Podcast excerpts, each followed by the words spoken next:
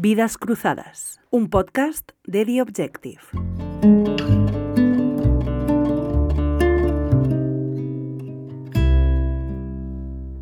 David Jiménez Torres es doctor en estudios hispánicos por la Universidad de Cambridge. Ha sido profesor en universidades del Reino Unido y de España y en la actualidad es investigador postdoctoral en la Universidad Complutense de Madrid. Es autor de dos novelas y de varios ensayos. El último de ellos, El mal dormir, fue primer premio de no ficción Libros del Asteroide. Además, es columnista del diario El Mundo. Con ustedes, David Jiménez Torres. David Jiménez Torres, bienvenido. ¿Qué tal? Encantado de, charlar contigo. Un placer tenerte aquí. Me apetecía empezar hablando de tu biografía em, desde el punto de vista del desplazamiento. Tú te marchas a Estados Unidos a estudiar el bachillerato y a partir de ahí comienza un eh, ciclo vital que durará muchos años antes de que, de que puedas volver a España. ¿no? ¿Tu experiencia en Estados Unidos como adolescente es eh, positiva? Pues no sabría decirte. Eh, o sea, yo sí que tengo la impresión de que he tomado dos decisiones importantes en mi vida. ¿no? Eh, una, la de irme de España con 15 años y otra, la de volver a España con, con 28. ¿no? Y entre medias, pues 13 años, pues que en la biografía de todo el mundo son tus años realmente formativos. ¿no? Ahora, evidentemente, he tomado una tercera, que es ser padre, ¿no? pero digamos, mi, mi, mi itinerario vital estado muy determinado por ese irse y luego decidir volver. Mm, no sabría decirte qué camino me llevó a, querer irme. O sea, tengo una imagen muy clara del momento en el que eh, volví del colegio, fui al despacho de, mi madre, donde ella estaba corrigiendo eh, trabajos y tal, ella era profesora de, secundaria, y le pregunté si, les parecería bien eh, la posibilidad de que yo me fuera a estudiar fuera. ¿no? Esa imagen la tengo muy nítida y sin embargo no sé muy bien cómo llegué a esa decisión. Em, lo que sí sí es, bueno, eh, eh, evidentemente tenía la fortuna de tener unos padres que podían responder a ese, a ese deseo ¿no? y que pudieron pagarme los estudios fuera. Y claro, es difícil desligar lo que es, digamos, las aventuras de la adolescencia, que serán en, cualquier parte del mundo, ¿no? que se darían en, Madrid, en Barcelona, eh, igual que en, en Nueva Jersey o en California. Eh, de lo que es específico de Estados Unidos. ¿no? Lo que sí diría es que en el, internado en el que hice el bachillerato eh, descubrí una nueva manera de estudiar lo que a mí me gustaba de verdad entonces, ¿no? que era la literatura, que era eh, sencillamente entrar en clase y que el profesor dijera, bueno, para hoy teníais que leer el primer y el segundo acto de, yo qué sé, Hamlet o Muerte de un viajante o, o lo que sea. ¿no?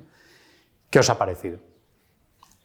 y que toda la clase fuera alrededor de eso. No teníamos que memorizar la fecha de publicación, ni las principales características, no teníamos un libro de texto que lo acompañara, no teníamos que estudiar, digamos, los rasgos generales de los estilos literarios de la época. ¿no? Era sencillamente cuál era tu relación con el texto. Y esto, digamos, para un chaval de 15 años, al que, lo que le gustaba era la, literatura y leer y, escribir, era sencillamente maravilloso. Y es algo que luego también pues, se prolongó Tú también lo habrás visto en, las clases de grado en Estados Unidos, también la, digamos, los estudios literarios se hacen, se hacen así, ¿no? Tienes que leer esto para este día y venimos a clase y lo comentamos. Y luego haces trabajos eh, escritos basados en, también en, buena medida en lo que tú has visto en el texto. Y hasta cierto punto creo que mi ideal, ahora que digamos estoy del otro lado como profesor eh, e incluso me he movido un poco de disciplina, eh, hacia más hacia la historia cultural, la historia intelectual, creo que mi ideal de lo que debería ser el aprendizaje sigue muy marcado por esa experiencia, ¿no? esa idea de, al final lo que el aprendizaje debería ser, lo que deberíamos intentar que sea, es que haya un aula en el que un profesor y una serie de estudiantes hablen de lo que les ha parecido la, lectura. Ahora que abres el, eh, el, melón de la educación y de cómo debería ser la educación, un debate que existe en España desde que existe España eh, y que no terminamos de resolver, ¿Ves entonces con buenos ojos estas iniciativas para minimizar los componentes memorísticos que tienen que entrar en un aula? Em, o, bueno, pues hacías esas menciones a los libros de texto españoles, ¿no? donde uno memoriza pues el barroco, lo caracterizan estas cosas y tal. Em, ¿Consideras entonces que, esa es una buena iniciativa? Es decir, el, cambiar el formato del aprendizaje hacia algo más experimental, siempre que la experiencia sea leer el texto. Sí, yo es que no creo que sea mutuamente excluyente o, que necesariamente se tenga que plantear de una manera excluyente. No, no es un juego de suma cero, de o memorización o relación directa. ¿no? Yo lo que veía y lo que me frustraba era que, y esto lo veía en la ESO, ¿no? que podía perfectamente aprobar un examen acerca de la Celestina sin haber leído una página de la Celestina. ¿no? Sencillamente, pues memorizando las... Y esto al final yo sentía que era una especie de fraude, porque no, no estaba hablando de un texto que yo hubiera leído, sino de lo que otra persona había leído en ese texto. Y para alguien con inquietudes literarias, hay un momento en el que resulta evidente que lo que tienes que hacer es enfrentarte al propio texto. ¿no? Y además hacerlo de una manera pues, relativamente eh, desnuda o con la posibilidad de cierta espontaneidad. ¿no? Yo no me hago ilusiones de que las cosas que decíamos en clase, los estudiantes en aquellas clases en el internado de, Nueva Jersey, pues probablemente eran banalidades, eran chorradas. ¿no? ¿no? No, puedes decir algo sumamente original con 16 años sobre la letra escarlata, sobre Hamlet o sobre, em, yo qué sé, eh, cualquiera de los clásicos que leíamos entonces, ¿no? sobre Huckleberry Finn incluso. ¿no? Pero el ejercicio de tener tú que encontrar algo que decir, que pensar sobre, sobre el texto, a mí me pareció un, entrenamiento fundamental, ¿sabes? Que luego era como hacer una especie de gimnasia lectora que luego te permitía en las siguientes etapas ir llegando a una mayor autonomía y una mayor originalidad, ¿no?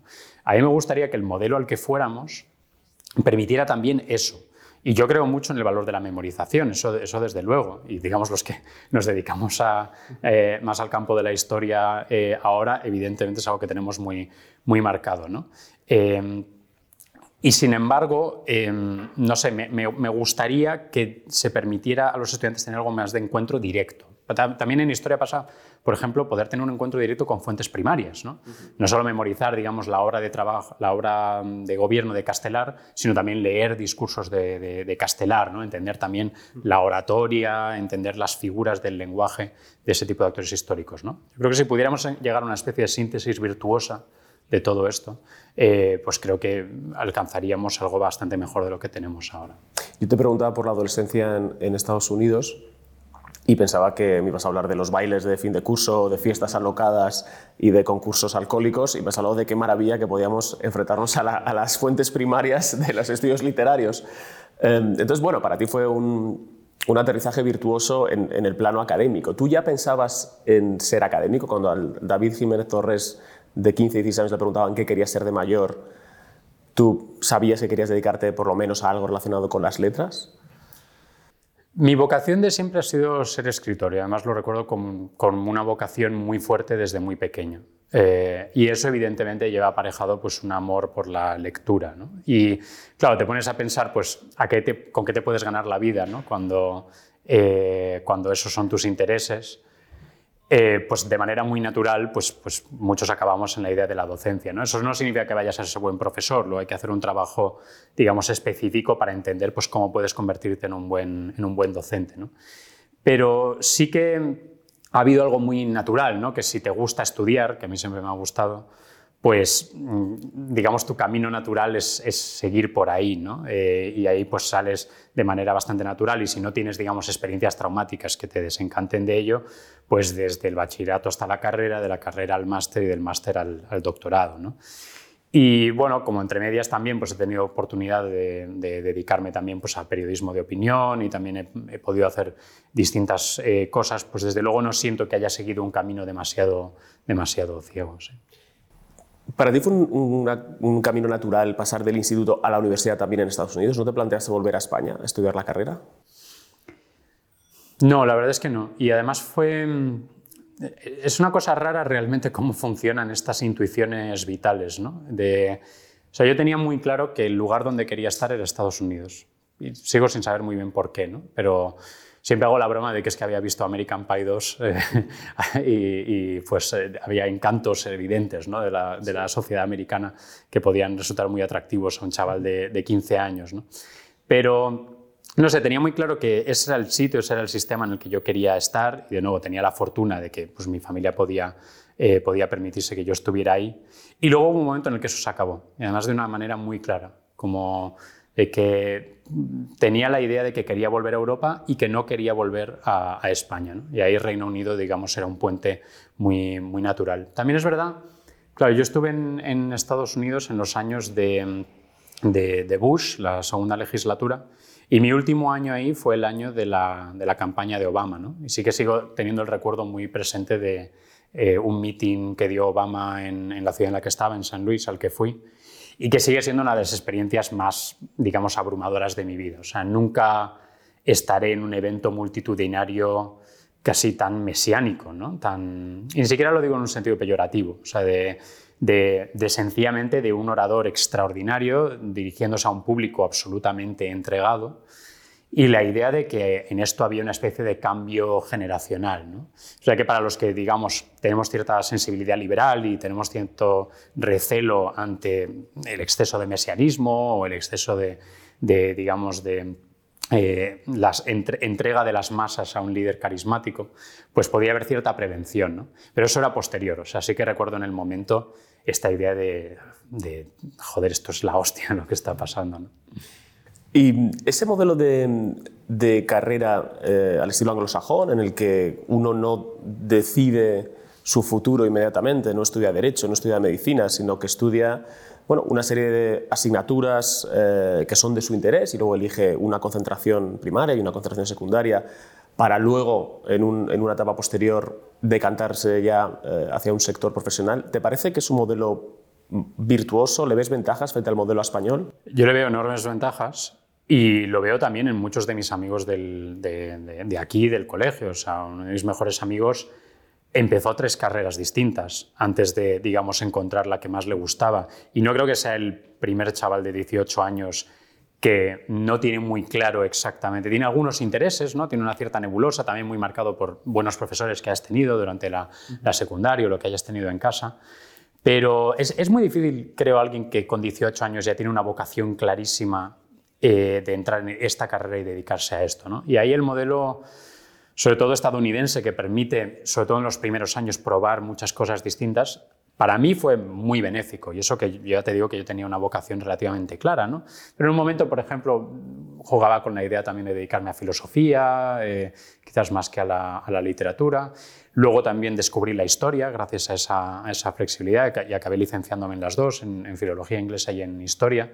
Y ahí sí que no sé, creo que convendría que entendiéramos la mentalidad de un chaval de 18 años, ¿sabes? Que sí que es hacer mucho perder el tiempo a la gente que tenga que estar empezando y dejando carreras, ¿no? Eh, todos entendemos el valor de, del tesón ¿no? y de seguir en algo, incluso si al principio te, te, te, cuesta. ¿no? Pero si tenemos a mucha gente que está dejando la carrera, no tanto porque le es difícil, sino porque una vez la empieza se da cuenta de que no es realmente lo que le gusta, pues si tuviéramos un sistema que permitiera que esa gente no tenga que abandonar la carrera y luego empezar de cero otra, sino que puedan reciclar créditos y que puedan ir probando, sobre todo en esos primeros años, no sé, es que me, me parece lo más natural, ¿sabes? Y, y, es verdad precisamente que para eso tenemos luego posgrados, porque es verdad que ese sistema luego hace que tengas una formación mucho menos exhaustiva ¿no? en un, y mucho menos enciclopédica.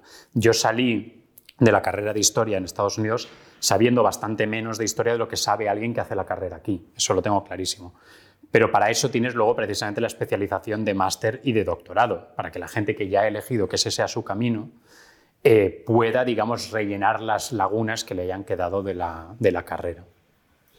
Tú llegas eh, a la ciudad de Cambridge a hacer tu doctorado ¿Y eh, cómo vives ese, ese, aterrizaje pues, bueno, en una de las, de las cunas de la, de la cultura occidental? Eh, cuéntame un poco cómo es esa experiencia también, bueno, pues eh, a la, eh, a la, a la Inglaterra gris, mm. eh, por otra parte imagino que luminosa desde un punto de vista intelectual. ¿no? Sí, bueno, aquí de nuevo es difícil separar lo vital de lo, del contexto histórico, ¿no? pero claro, yo llegué precisamente en, 2000, en 2008. ¿no? Y, además, y, con cierta sensación, como creo que nos pasó a muchos, como que la crisis que había comenzado aquel año, pues sí que removía eh, bastantes cimientos ¿no? eh, de lo que habían sido ciertos consensos eh, hasta entonces. Claro, entonces no teníamos ni idea de la magnitud de la crisis que, que se venía, ¿no? pero claro, yo estuve ahí pues, de 2008 a 2013, ¿no? que son los años creo que más intensos de la crisis económica y de luego sus consecuencias en el mundo político, intelectual, etcétera.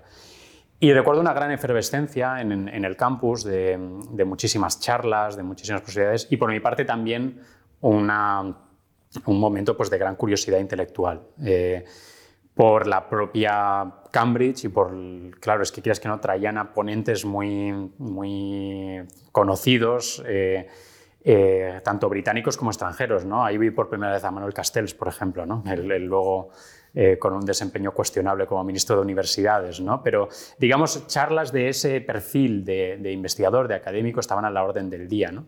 Y sí que tenía la impresión de que esta era una oportunidad que si sabía aprovecharla, pues que intelectualmente mm, iba a ser muy, muy, muy rica y muy plena. Eh, y la verdad es que es un sitio fantástico para, para, estudiar y para aprender y luego pues evidentemente el doctorado tiene sus frustraciones ¿no? Y, hay veces que no sabes realmente si lo que estás haciendo vale para mucho, pero bueno, eso es un proceso muy, muy natural. ¿no?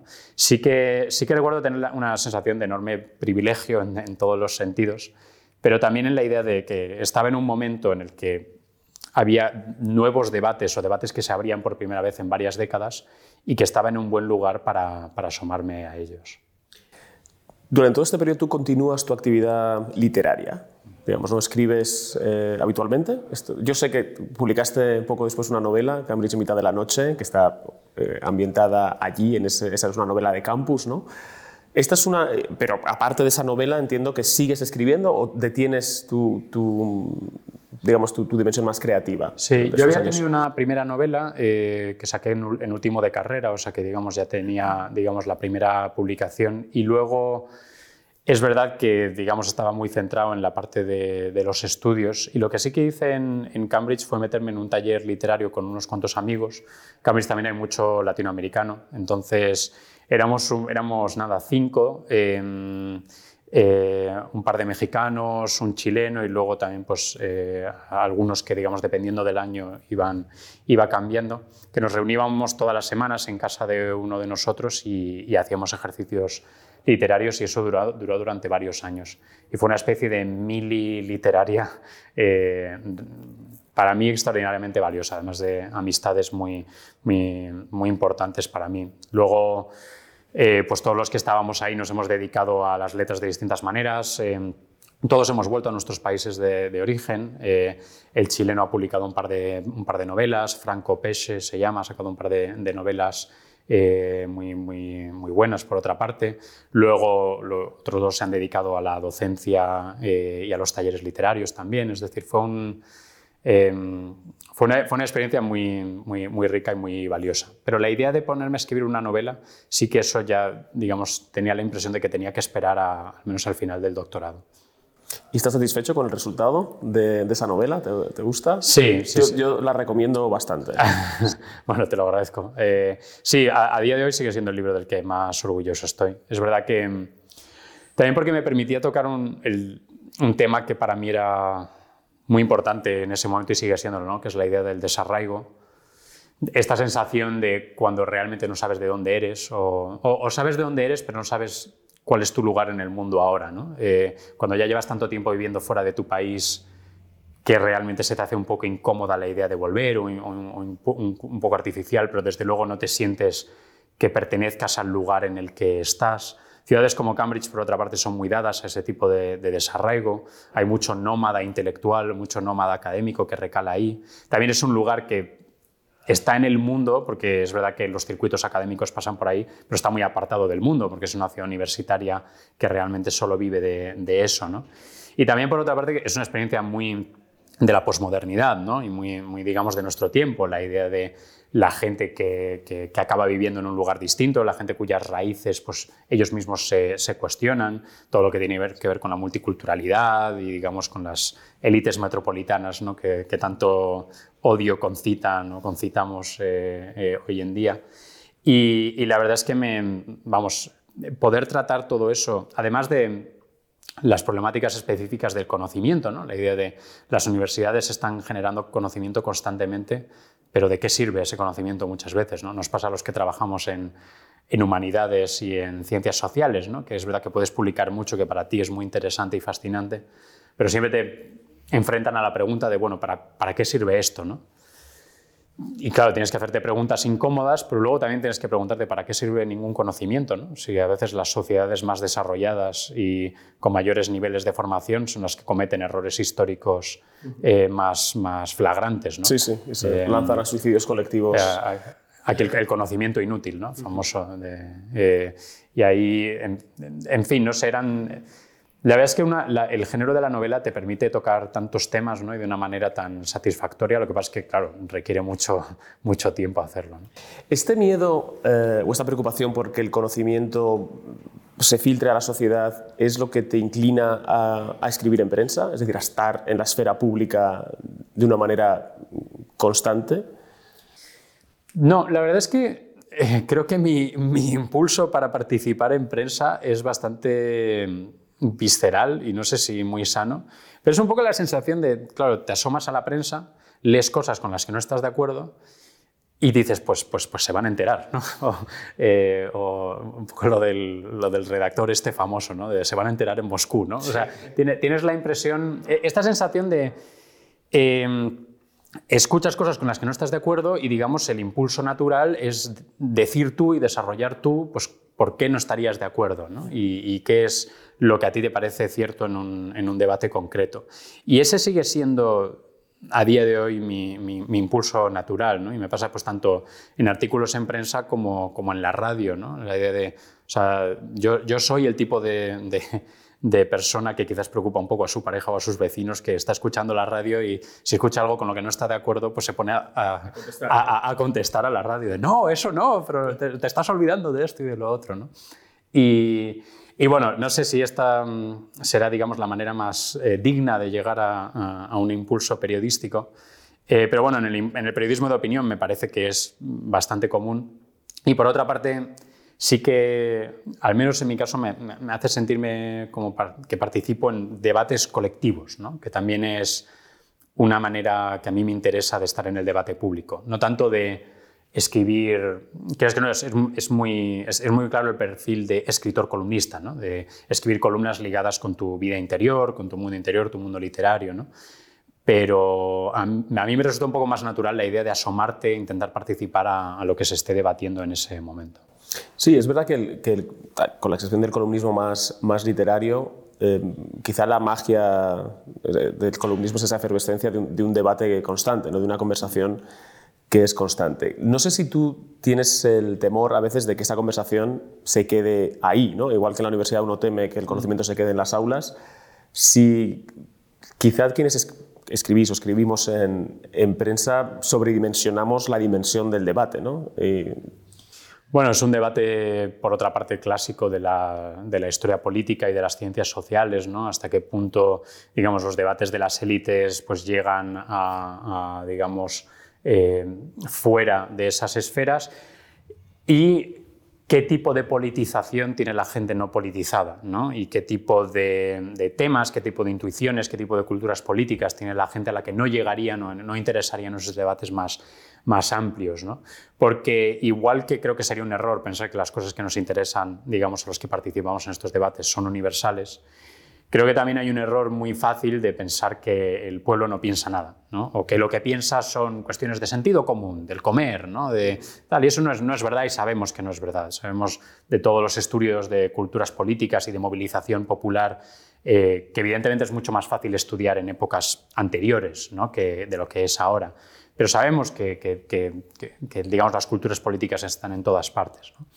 Entonces, bueno, yo aquí sí que creo lo ligo con lo que comentabas del conocimiento académico. Yo creo que no es inútil, no hay conocimiento inútil, eh, conocimiento mejor o peor aprovechado. Eh, y, tampoco hay debates inútiles, tampoco que los debates, las cosas que puedan interesarnos a ti o a mí, no, no lleguen a todo el mundo, no significa que para ti y para mí como proyecto vital no pueda ser interesante que tengamos estos, estos debates, ¿no? porque aceptar que solo se debe debatir o solo se debe de hablar de lo que genere un mayor interés o un mayor consenso, pues también sería eh, quizás empobrecedor. ¿no? También en eso vivimos en sociedades en las que hay tanta gente y hay tanta pluralidad que, podemos permitirnos tener debates de, mucho tipo. ¿no?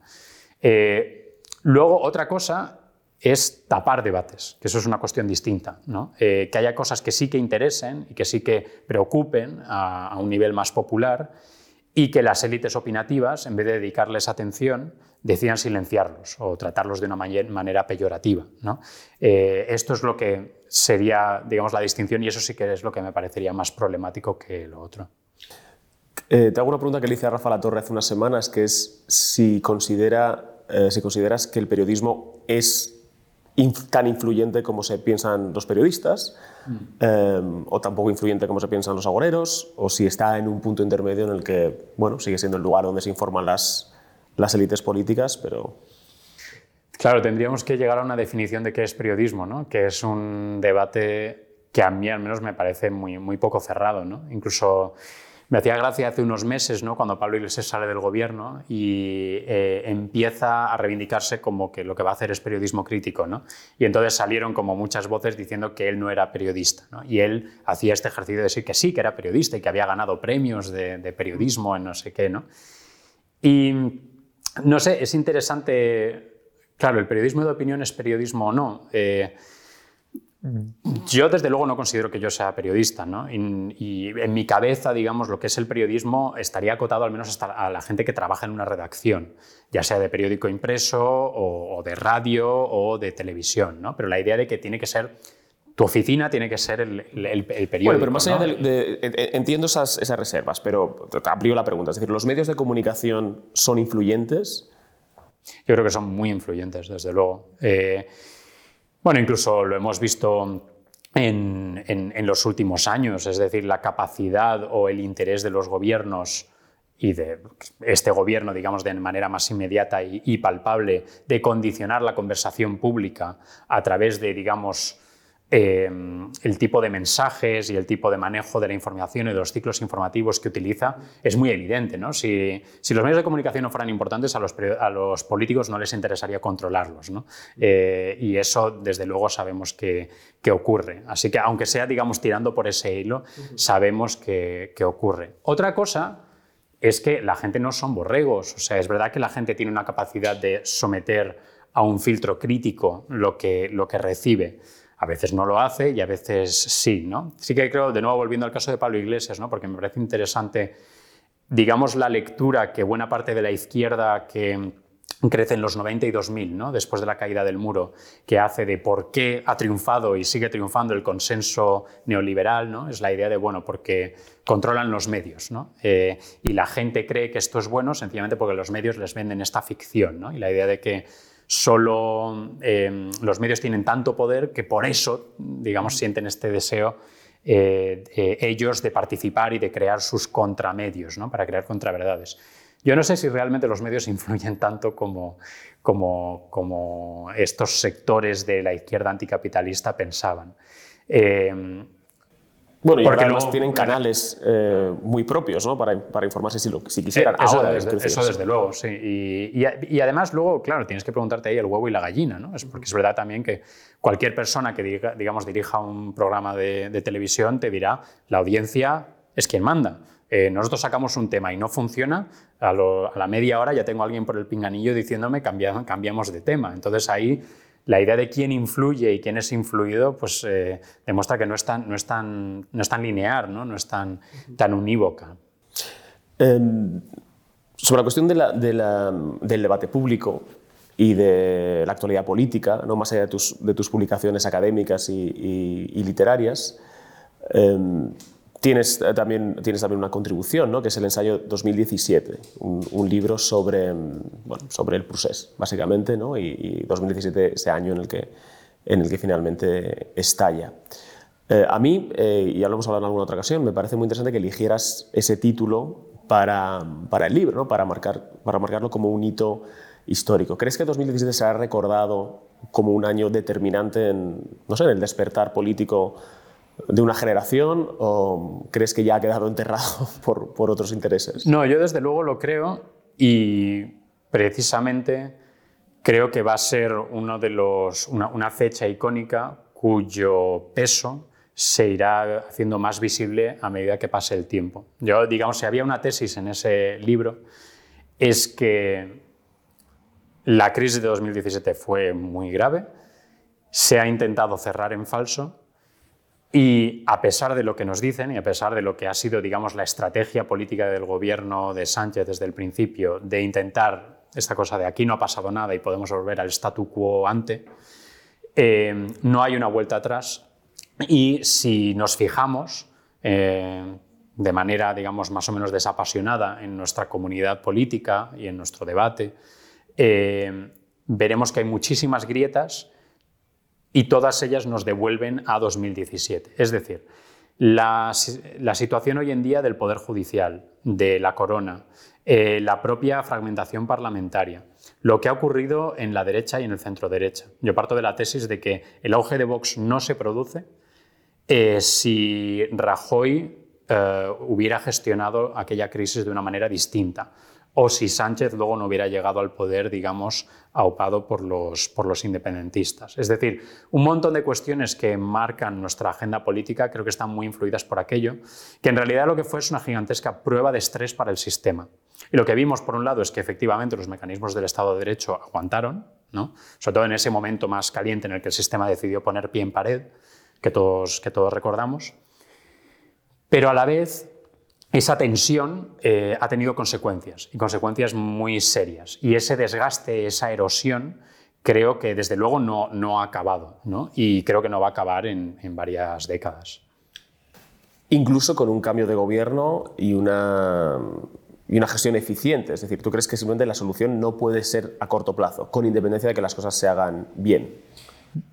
Yo es que no sé corto plazo o largo plazo. Yo lo que pienso es que no puedes... Eh, resolver un problema con las mismas recetas que han contribuido a agrandar el problema. ¿no? O sea, ahora el gobierno, digamos, eh, el, discurso oficial estándar es que, mira, cuatro años después de, que llegáramos al poder, hay paz en Cataluña, ¿no? no nos han montado otra declaración electoral de independencia, etc. Yo creo que eso es una lectura pésima de que era lo que el independentismo necesitaba a finales de 2017. A finales de 2017 no solo están la mitad huidos y la otra mitad encarcelados esperando juicio, digamos, de los promotores de la independencia, sino que además Ciudadanos ha ganado las elecciones eh, autonómicas y el nacionalismo creo que por primera vez ve que realmente peligra su hegemonía y su control de todos los resortes del poder autonómico. En 2017 lo que los independentistas necesitaban era eh, espacio y tiempo para ir, digamos, retomando su, poder sobre la sociedad catalana. ¿no? Eh, y eso es precisamente lo que el gobierno les ha, les ha permitido. O sea, la, política esta de desinflamación, la política de, bueno, tú vuelve a hacer de las tuyas y siempre que no, no montes algo demasiado eh, insurreccional, ¿no? como, como habíais hecho antes, pues básicamente ha ido, ha ido a eso. Pero Nadie, los indultos también son un claro ejemplo de esto. ¿no? Los indultos no suponen una catarsis, ¿no? no suponen un cambio fundamental en la cultura política del nacionalismo. Es todo lo contrario. Es, eh, ellos lo procesan como una admisión por parte de eh, la democracia española de que estaban injustamente encarcelados. ¿no? Eh, y digamos, todo el discurso de Junqueras no es un discurso de contrición, no es un discurso de es verdad, estuvo mal hecho, ¿no? sino precisamente de, eh, sostenella y no, enmendalla. ¿no? Eh, entonces, eh, evidentemente no sé si se va a producir otra intentona secesionista y no sé cuándo se, produciría. ¿no? Pero la idea de que hubo un momento en el que se armó y se hizo una pedagogía, creo que muy eficaz, contra el discurso del procés y que lo que ha hecho el gobierno en estos cuatro años ha sido desandar y deshacer esa pedagogía, incluso asumir el argumento falaz de que lo que pasó en 2017 fue culpa de Rajoy en vez de culpa de, los que plantearon una negociación imposible. Todo eso me parece que ha sido muy contraproducente eh, y además muy dañino ¿no? para lo que fue en, su momento un bloque muy formidable, ¿no? que fue lo que llamamos el bloque constitucionalista o como, como se quiera llamar.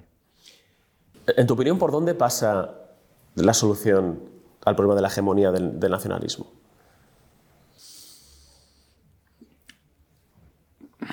Yo creo que el primer paso debería ser aclarar, digamos, qué piensan los no nacionalistas ¿no? Eh, y ofrecer una alternativa nítida y coherente al discurso nacionalista.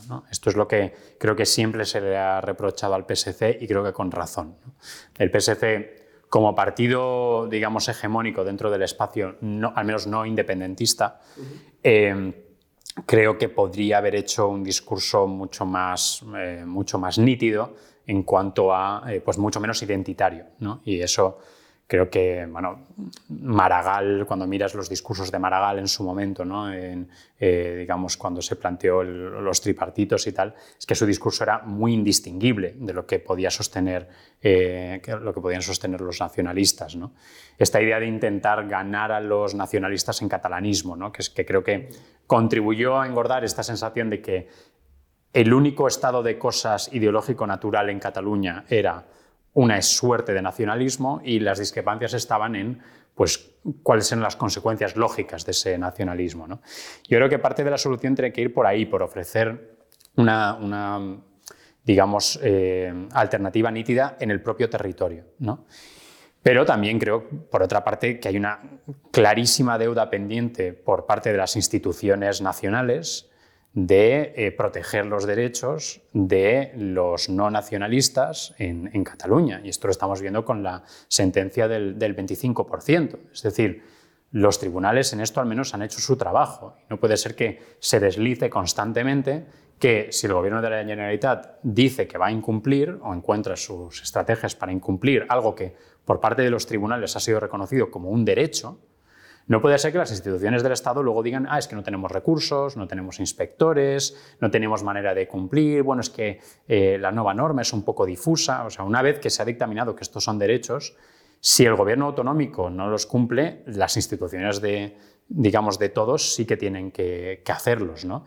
Y ahí, digamos, además esto es un discurso muy, muy recurrente desde los años 80 de los no nacionalistas en Cataluña, de nos dejan solos. ¿no? Ellos ya saben que los nacionalistas gobiernan en la Generalitat, ya cuentan con, eso, con lo que no contaban, con lo que les produce una decepción constante y les preguntas a cualquiera de ellos, y, esto lo, repiten de una manera muy insistente, es en que las instituciones nacionales les dejen, eh, les dejen desprotegidos en este sentido.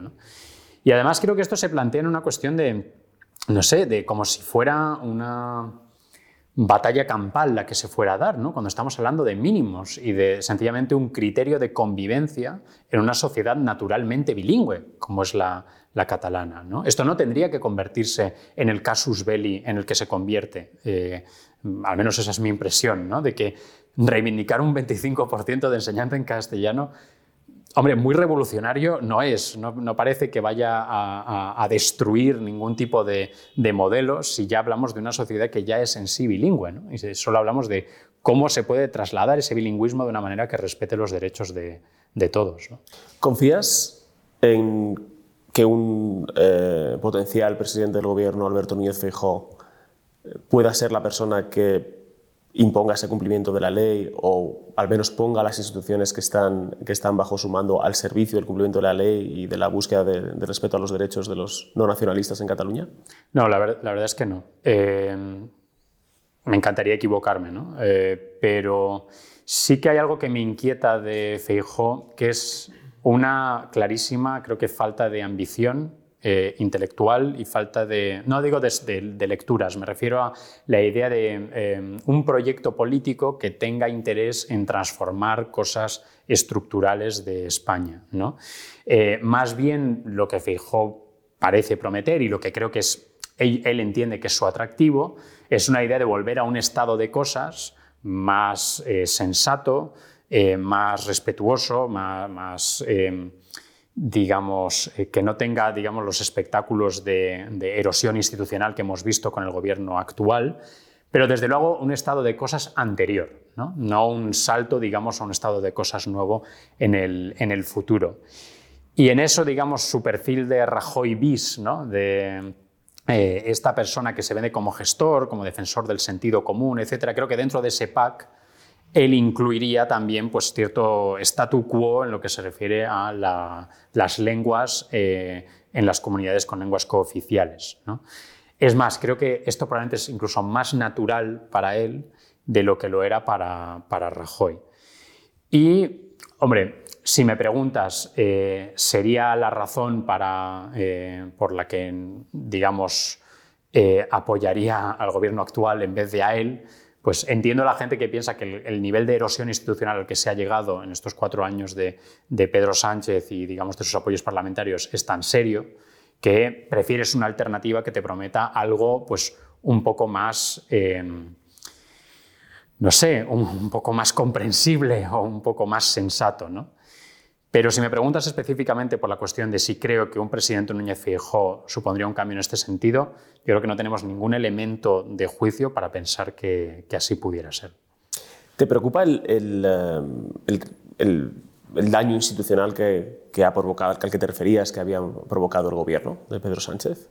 Sí, claro que me preocupa y creo que mm, es, difícil luego además desandar ese daño. Es decir, eh, cuando se cuestionan toda una serie de mecanismos que deberían ser neutrales. ¿no? Aquí el, caso más, claro y el que a muchos se nos viene a la cabeza inicialmente es el CIS, ¿no? Eh, la idea de algo tan delicado como hacer encuestas desde digamos, el poder público eh, pues que debería ser lo más neutral posible y lo que hemos visto es que ni siquiera gente relativamente afín a este gobierno defiende lo que se ha hecho con, esta institución.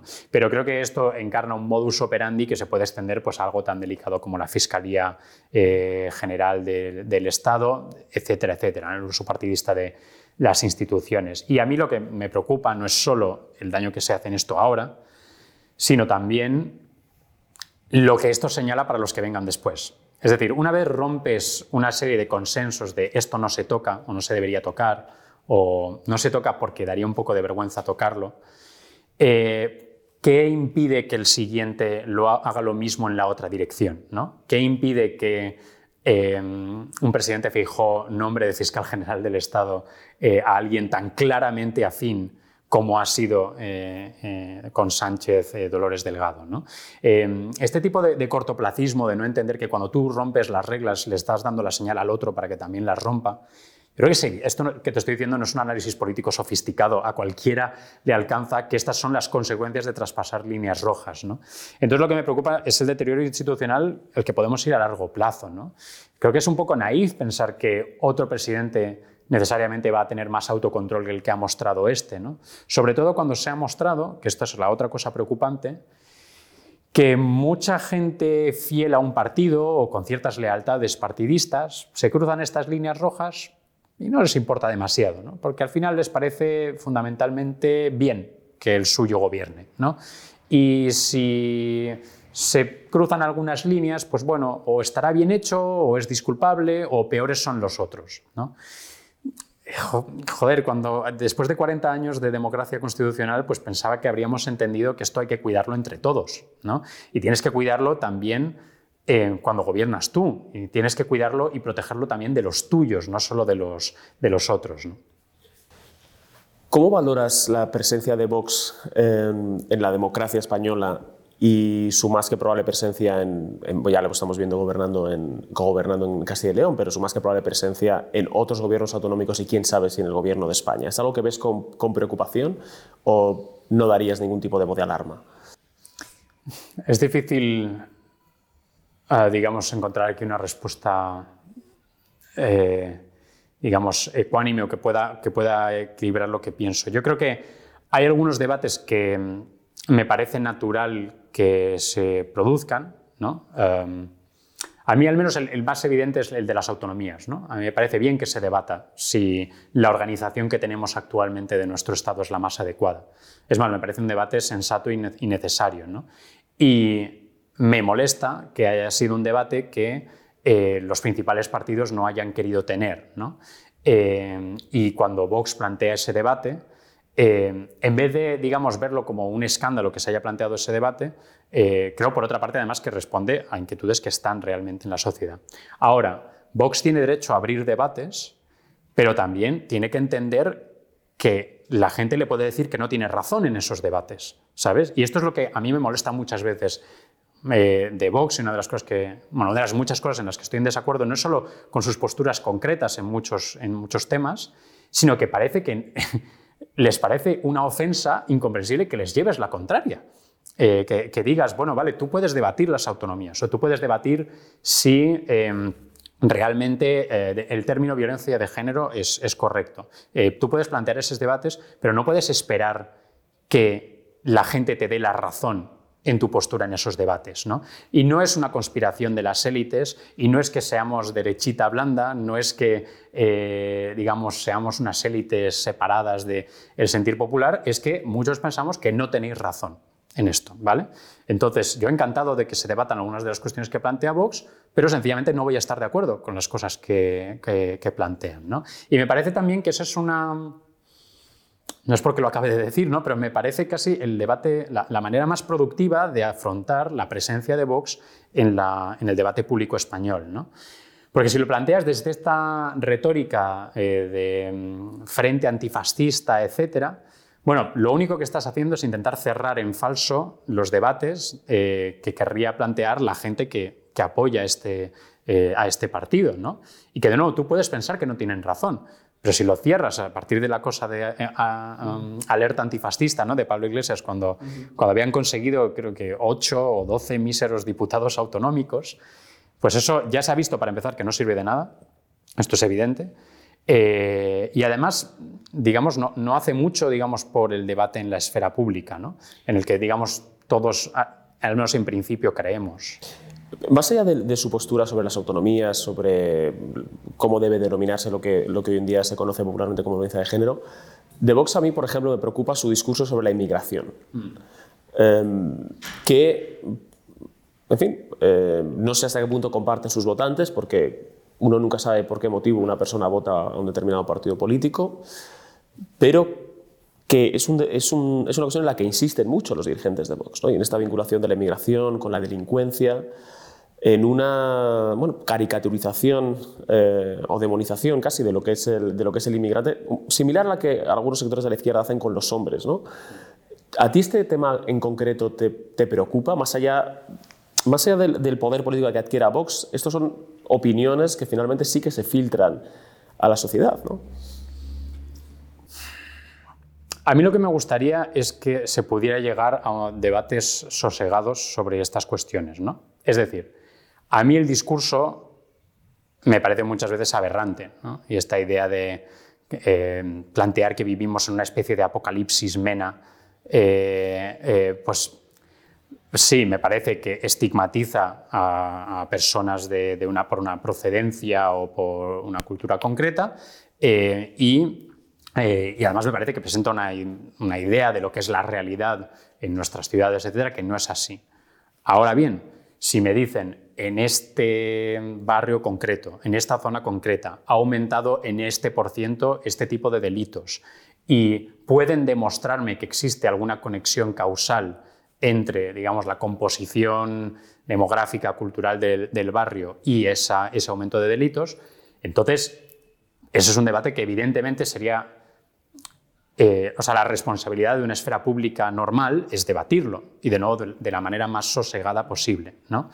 Entonces, de nuevo, no, creo en cerrar debates. Eh, si de verdad eh, hay lugares en los que esto es un problema, pues me parece que, por otra parte, es interés de todos que esto se pueda tocar. Pero desde luego no se va a arreglar desde la brocha gorda, ¿no? desde la brocha gorda de, de, nuevo de plantear que aquí eh, en las calles están correteando asesinos con eh, recién llegados. ¿no? Y que por otra parte, pues, pues sí, no, no tenemos que ser naif acerca de, digamos, de la imposibilidad de tener una política migratoria completamente de puertas abiertas. ¿no? Vamos, ningún Estado europeo lo tiene y eso es eh, por, eh, digamos, por evidentes razones de, que es impracticable. ¿no? Pero sí cierta sensación de que, hombre, a veces la, gente que, llega hasta aquí ha seguido caminos pues, increíblemente jodidos para llegar hasta aquí. ¿no? Y, la idea de que lo primero que haces es estigmatizarlos o pintarlos a todos como si como si no tuvieran, digamos, la capacidad de variabilidad humana que sabemos que tienen todos los individuos, ¿no? Pues eso también me parece, me parece muy contraproducente. ¿Qué relación tienes eh, intelectual, quiero decir, con, las guerras culturales de este momento? Una de una enorme eh, fatiga preventiva.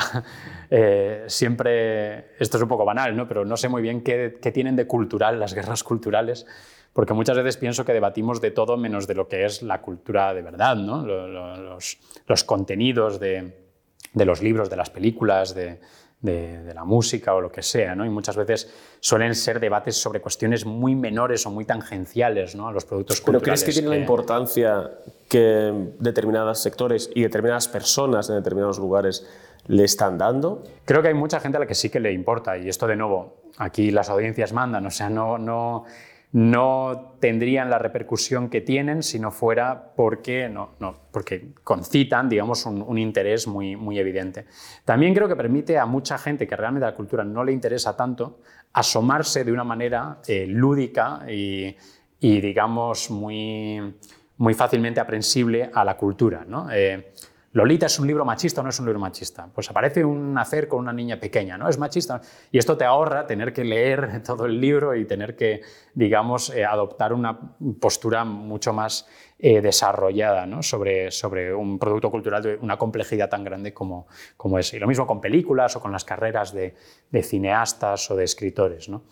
Eh, yo también creo que mm, exageramos en la novedad de esto, eh, es decir, lo del Kulturkampf no, no, lo hemos inventado nosotros y desde luego las luchas por hegemonía cultural es algo tan antiguo como las propias sociedades eh, humanas. Y esto también se aplica cuando hablamos de la cultura de la cancelación. ¿no? Eh, no sé si tú tienes una opinión distinta. Yo tengo la impresión de que lo que llamamos cultura de la cancelación en realidad es un debate muy antiguo acerca de los límites del pluralismo. ¿no? Y en realidad yo no necesito nada para pronunciarme en este debate que no haya leído en John Stuart Mill, ¿sabes? O sea, al menos yo, las herramientas que necesito para posicionarme en estos debates, todas las tengo en el texto fundamental de un pensador del siglo XIX, ¿sabes? Con lo cual, tan nuevo no puede, no puede ser, ¿no? Eh, otra cosa es que luego la modalidad eh, en la que se desarrolla esto hoy en día, esta lucha contra el pluralismo o en defensa del pluralismo, sea novedosa. Y es verdad que las redes sociales generan dinámicas novedosas. Pero la cuestión básica de dejar hablar a gente que dice cosas que te desagradan, esto es tan antiguo como, lo son nuestras sociedades. ¿no? Sí, yo creo que, quizá el matiz que, sí es particular de, de, esta época es que ha habido una regresión en esa tolerancia. ¿no? Em, y, y, otro más, y es que se consideran opiniones incómodas juicios que son empíricamente verdaderos, ¿no? No sé, eh, yo también creo que hay mucho, mucha brocha gorda con, la idea de cancelación, es decir, no todas las cancelaciones son iguales. No es y, no, toda crítica es una cancelación. Exacto, efectivamente. Eh, no es lo mismo que a una persona, eh, pues no sé, le cancelen una conferencia porque se revela que ha abusado de alguien, que porque se quiera silenciar su opinión, ¿no? Y lo metemos todo como una, bueno, como una cancelación. O que se despida a una persona porque en el pasado eh, hizo un tuit eh, racista, eh, más allá de que esto, no, digo que eso esté bien, pero que no es lo mismo que alguien a quien echan, como sucedió en el caso de, este mm, trabajador de Google, porque dice públicamente que las mujeres y los hombres son biológicamente diferentes. ¿no? Mm. Eh, entonces, bueno, sí, estoy de acuerdo contigo en, encontrar, eh, en, no sobrevalorar el debate y en, encontrar, y en encontrar ciertos matices a cada situación. Y, vaya por delante, a mí todos estos episodios, este tipo de episodios que comentas, me parecen aberrantes. O sea, me parece aberrante en general, y creo que a cualquier profesor universitario debería estar de acuerdo con esto, me parece aberrante que se impidan charlas en, un contexto universitario. Eh, y que haya, digamos, masas de, presión para impedir, eh, para impedir esto. ¿no? Digamos, charlas sobre temas académicos, charlas sobre eh, cuestiones que podrían ser de interés para, estudiantes. Otra cosa, que es un debate un poco más que tenemos aquí en España recurrentemente y en el que yo no tengo una postura tan definida, es si deberíamos permitir actos políticos en las facultades, ¿no? actos de un partido concreto o lo que sea. pero me parece otro debate. ¿no? Estamos hablando más bien pues, de presentaciones de libros o, lo que sea. Y evidentemente que despidan a, gente por expresar opiniones que por otra parte no, no parecen tan controvertidas o que desde luego admiten cierta discusión, eh, que no están llamando al asesinato o, algo por el estilo, pues evidentemente me parece una, una aberración. Pero aquí también, aquí los, digamos, eh, historiadores podemos ser muy puñeteros, ¿no? Y entiendo que no muy útiles, ¿no? Pero siempre señalando, bueno, es que en realidad esto siempre ha pasado, siempre ha existido. Pero yo sí que creo que es útil aquí pensar que quizás los que hemos crecido en los 90 y en los 2000, en realidad lo que vivimos fue una pequeña isla de libertad de debates o de libertad de ciertos debates y que en realidad la norma era lo anterior, ¿no? Es decir, que ese momento del fin de la historia y de una mayor, digamos, apertura de de, todo lo que era que se podía decir y tal, eso en realidad fue un momento muy concreto. ¿no? Quizás el, el, error de perspectiva era que pensábamos que eso se iba a ir ensanchando cada vez más y lo que hemos visto es que no, que precisamente estas, nunca se ha conquistado del todo este tipo de debates, este tipo de tolerancias, sino que es una lucha constante. En, eh, por vincular las, las guerras culturales de nuevo con la política, ¿crees que Isabel Díaz Ayuso acierta en, practicar su propia guerra cultural y en, tratar de recapitalizar identitariamente la, región de Madrid y en presentarse, bueno, poco menos como un contrapoder no solamente político, sino, sino de muy distinta índole ¿no? ante el gobierno de España? A mí me, a veces me resulta curioso que Díaz Ayuso combine un discurso de criticar muy explícitamente a la izquierda, al feminismo contemporáneo, etc. Y luego a la vez diga que la izquierda divide, la izquierda enfrenta, la izquierda... Eh, o sea, o, digamos, o estás en la lucha o estás en la reconciliación, ¿no? pero, pero es difícil estar en las dos, en las dos a la vez. Y, es, y esa parte, digamos, de, del discurso de Díaz Ayuso a veces incluso me parece un, poco, eh, bueno, bastante contradictorio. ¿no? Em, me parece perfecto que se planteen argumentos distintos a los del gobierno, me parece natural e incluso si podemos encontrar maneras de defender desde una postura racionalista el Estado de las autonomías, pues puedes defender que tenemos gobiernos autonómicos que pueden ofrecer en cierto momento un contramodelo al del gobierno nacional ¿no? y que los votantes elijan eh, cuál les conviene más o cuál les satisface más. ¿no? Esto tiene sentido.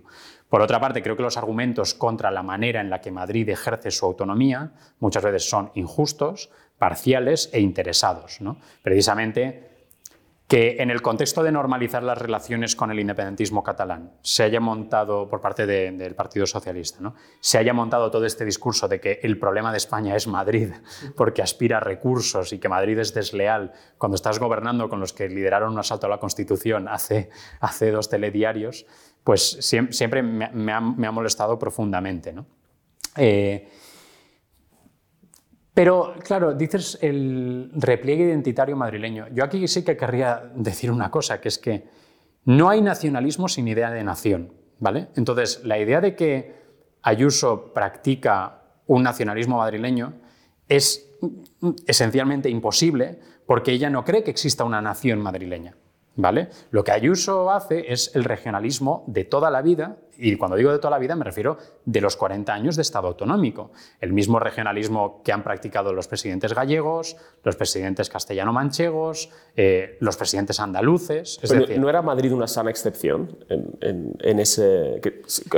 Exactamente. O sea, la, la idea nos choca precisamente porque Madrid era la excepción en este sentido. Pero a mí me cuesta reprocharle a, Madrid y, en este caso a su, dirigente, además elegida con eh, un amplio margen eh, eh, popular, que iguale o que se equipare al discurso que han estado practicando otras autonomías de una manera absolutamente incluso naturalizada ¿no? durante décadas. El problema sería si ese discurso eh, más regionalista pidiera un trato de favor o eh, luchara contra las costuras de lo que es constitucionalmente aceptable. Sí, o reivindicar una, excepcionalidad. O reivindicar una excepcionalidad de porque somos madrileños tenemos que ser tratados de manera distinta, ¿no? que es exactamente lo que no solo hacen los aliados del Partido Socialista, sino que lo que hace el propio Partido Socialista eh, en, muchas de las comunidades, digamos, eh, con lenguas cooficiales, sea Cataluña, Valencia, Baleares, etc. ¿vale? Eh, en el momento en el que el identitarismo choca contra la constitución de todos, ahí es donde me van a encontrar en, contra. ¿no? Pero de nuevo, no, no, no, no menospreciemos la parte de nación, de nacionalismo. ¿no? Díaz Ayuso no hace nacionalismo madrileño, hace otra cosa. Y esa otra cosa, por otra parte, la conocemos perfectamente. La han estado haciendo en Andalucía, andando que no se ha hecho regionalismo andaluz en los últimos 40 años. Vamos a hablar un segundito de tu último ensayo, El mal dormir, que ya va por la segunda edición, si no me equivoco. Enhorabuena. Eh, yo creo que el gran mérito del ensayo, además de, de estar muy bien escrito eh, y ser muy entretenido de leer, es que has sacado del armario a muchos maldurmientes. ¿no? ¿Eso consideras, lo consideras como una contribución a, a, la comunidad maldurmiente? No sé si contribución. A, a, mí lo que... A mí me apetecía escribir sobre la experiencia de lo que es dormir mal ¿no? y lo que es haber dormido mal siempre. Eh, porque el libro sobre el insomnio hay a patadas, o sea, desde un punto de vista clínico, ¿no? desde el punto de vista de 40, eh, mejora tu insomnio en 40 días, ¿no? O cómo curarte, bueno, todos los libros, digamos, de medio autoayuda, medio análisis clínico, ¿no?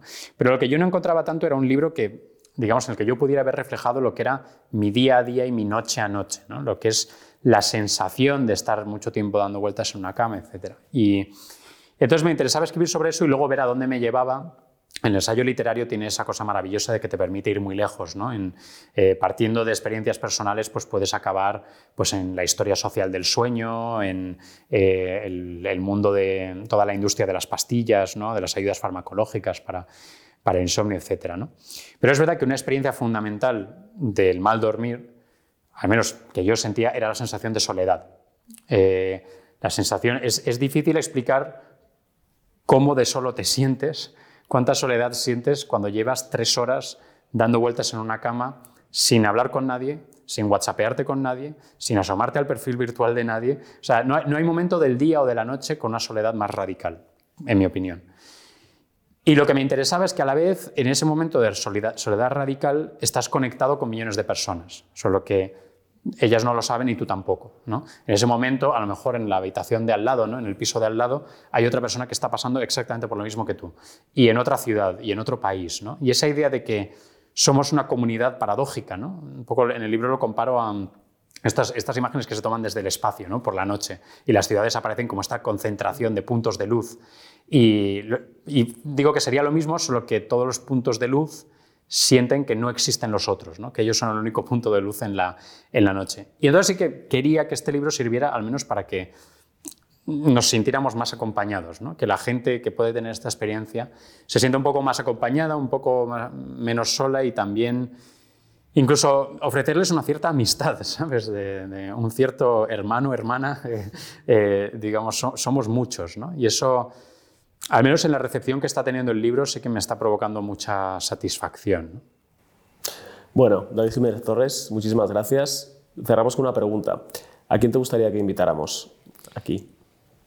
Pues mira, recomendaría que invitarais a Cristina Losada, que yo sigo pensando que es eh, la mejor analista eh, político de, de, España, o una de las, de las mejores.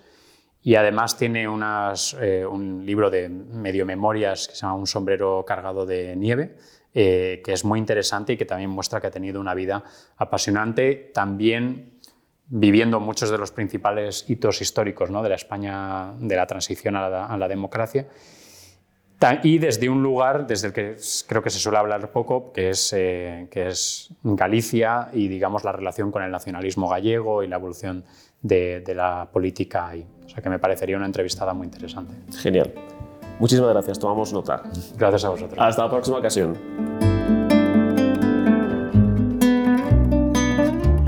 Vidas Cruzadas, un podcast de The Objective.